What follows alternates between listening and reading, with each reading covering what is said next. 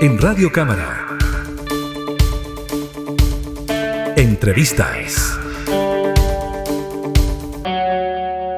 Durante el próximo mes de enero entrará en vigencia la denominada ley Uber, esta que regula a las empresas de aplicaciones de transporte. Pero durante estos últimos días, precisamente, la Escuela de Ingeniería Industrial de la Universidad Diego Portales advirtió que la normativa provocaría una disminución de un 88% en los viajes que se realizan actualmente. Es por eso que el diputado Cristóbal Martínez está solicitando postergar la entrada en vigencia de esta ley. Tomamos contacto precisamente con el diputado Martínez. ¿Cómo está, diputado? Muchas gracias por el contacto. No, gracias a ustedes, Gabriela, y poder comentarles también un poco por qué queremos ganar un poco de tiempo y poder mejorar. Obviamente nadie está en contra de regularizar y mejorar las condiciones, pero aquí hay un aspecto bien importante si llevamos ese ochenta y tantos por ciento, casi 90 por ciento de menos viajes, más que los viajes, poder demostrar el efecto económico de fuentes laborales que mermaría especialmente en este momento.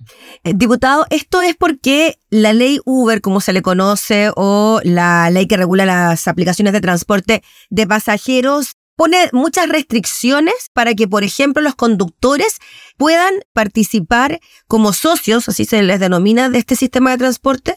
Sí, bueno, te voy a nombrar algunos de los artículos que yo considero que, que van a venir a mermar esta fuente laboral y que para que se hagan una idea, eh, conductores de Uber hay alrededor de 150 mil conductores que generan ingresos a través de esto. Entonces, eh, si se llega a aplicar eh, y lo llevamos a número, este ochenta y tanto por ciento van a ser casi 100 mil personas que van a perder su fuente laboral.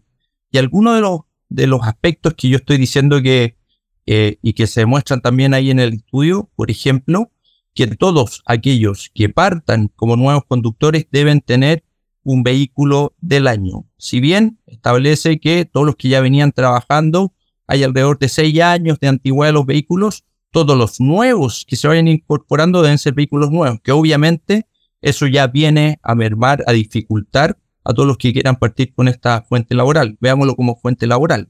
Eh, otro de los aspectos que señalaba también eh, esta nueva normativa regulación que todos los vehículos debían tener una motorización sobre 1.4. Para los que somos un poquito tuerca o sabemos algo de motores, ya vienen motores mucho más pequeños que son mucho más amigables con el medio ambiente, que vienen con sistemas turbos, que tienen la capacidad quizás mucho mejor que, un vehículo de 1.4. Entonces, eh, como eso, algunos ejemplos nomás eh, que consideramos que van a venir a dificultar hoy día el tema laboral y vuelvo a reiterarlo, la fuente laboral que genera Uber hoy día es un gran alivio para muchas familias chilenas y no tan solo en el tema laboral. Yo vengo de una región relativamente rural y obviamente el transporte público eh, no tiene la cobertura que nos encantaría tener que tienen en la región metropolitana, sino hay mucho transporte público que no simplemente no llega a los sectores rurales o que los colectivos o distintos medios de transporte no cubren. Uber es una gran ayuda, especialmente para los autos mayores que no tienen ni las condiciones ni las licencias de conducir para poder movilizarse. Diputado Martínez, en relación a los conductores que actualmente están trabajando como choferes de Uber, ¿a ellos también los perjudicaría la ley? Porque los ejemplos que usted me dio tienen que ver con quienes ingresen al sistema, pero ¿qué pasa con los actuales? ¿Podrían sacarlos del servicio de circulación? Bueno, ahí es, es un poco más, no sé si la palabra es laxo, pero tienen más facilidades como por ejemplo la antigüedad de los vehículos. Ojo, y, vuelvo a repetirlo ahí, Gabriela, yo estoy a favor de mejorar el servicio, que tengan la licencia de conducir profesional, que cumplan con esos requisitos que también son una seguridad y una tranquilidad para el usuario.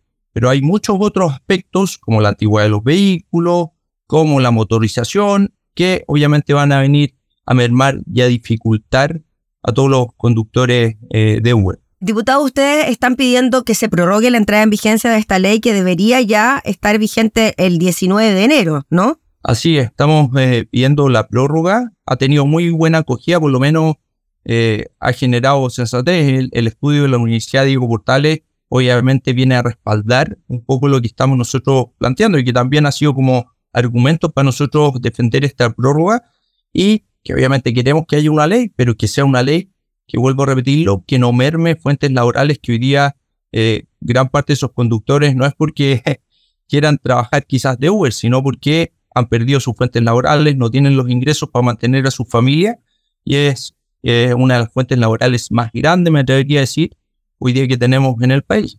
Diputado, ¿qué se podría, cuándo cree usted o cuánto debería demorarse esta prórroga? O sea, nosotros estamos, recién eh, levantamos el tema la semana pasada. Eh, esperamos esta semana poder tener algunas conversaciones, quizás con, con el ministro de Transporte, poder analizar y eh, más que una crítica, que lo tome como una observación constructiva para, poder trabajarlo en conjunto y poder mejorar estos aspectos para que no sea una ley que genere un impacto negativo eh, en los conductores y en las fuentes laborales. Diputado, siempre ha habido o se habla de cierta disputa que puede existir o que pudiese existir entre los conductores de Uber y los taxistas tradicionales, los, de techo amarillo, por decirlo así.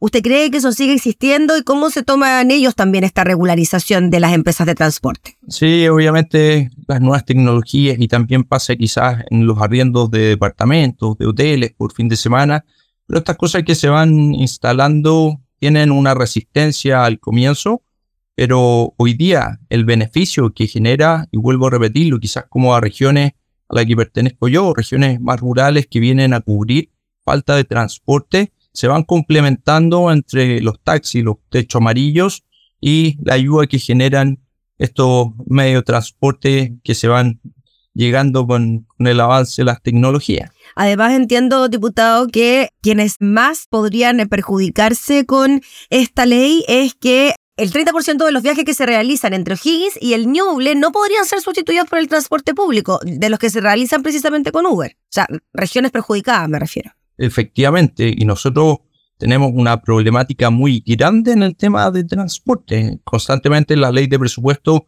peleamos para más recursos por el tema de la ley espejo para poder llevar transporte a los sectores rurales, eh, que hoy día obviamente eso se está supliendo de cierta manera a través de, eh, digámoslo abiertamente, esto Uber o Cabify y estas nuevas aplicaciones. Ahora, diputado Martínez, esta ley se aprobó hace rato, es el reglamento el que hay que modificar. ¿Usted cree que están las voluntades políticas por parte del gobierno, el Ministerio de Transporte, para hacer estas modificaciones al reglamento? Bueno, esa conversación la vamos a tener yo creo que durante esta semana. Eh, me imagino que va a estar la disposición, porque vuelvo a repetirlo, más que, que la ley eh, está todo lo que generaría en temas laborales, que hoy día me atrevería a decir es uno de los principales temas que tenemos como país. Si bien está la seguridad, me atrevería a decir que el tema laboral debe ser de las segunda o terceras prioridades a nivel nacional y eh, ojalá el, ministro de Hacienda o Economía también se pronuncie al respecto. Diputado, finalmente, ¿qué le diría usted a los conductores de Uber que en estos momentos están ocupando esta plataforma como fuente laboral? Eh, que estén en alerta, tranquilidad. ¿Cómo piensa usted que eso lo están tomando ellos también? Sí, obviamente genera mucha incertidumbre. Eh, yo creo que es importante que ellos también estén coordinados al respecto. Yo he tenido algunas oportunidades, pero eh, me da la sensación que ellos tampoco están muy bien representados o agrupados para, eh, si bien hacer fuerza, aunar criterios y poder representarlos a todos. Eh, no es menor 150 mil conductores a nivel nacional. Entonces, uno podrá empujar, pero es importante que lo que uno plantee también los represente a ellos en el trabajo que realizan. Y por otro lado, también los usuarios. Yo creo que que nadie está en contra de, tener esos requisitos, me atrevería a decir, requisitos mínimos, de tener licencias profesionales, de eh, otros aspectos que son importantes para la seguridad de los usuarios. Muy bien, pues diputado Cristóbal Martínez, le agradecemos enormemente por el contacto y estaremos atentos a las reuniones que usted pueda sostener para ver cuál es la respuesta por parte del gobierno frente a las posibles modificaciones al reglamento de la ley Uber. Que esté muy bien. Muchas gracias, seguiremos insistiendo en esto y hay parlamentarios de otras bancadas que también eh, están viendo la posibilidad de sumarse, de apoyar en este tema, así que yo creo que tenía una muy buena acogida porque sensibiliza, vuelvo a decirlo, con el escenario que tenemos hoy día actualmente. Muy bien, pues diputado, que esté muy bien. Igual, hasta luego. Gracias. Conversábamos con el diputado Cristóbal Martínez, quien está solicitando aplazar, postergar la entrada en vigencia de la denominada ley Uber. Entrevistas en Radio Cámara.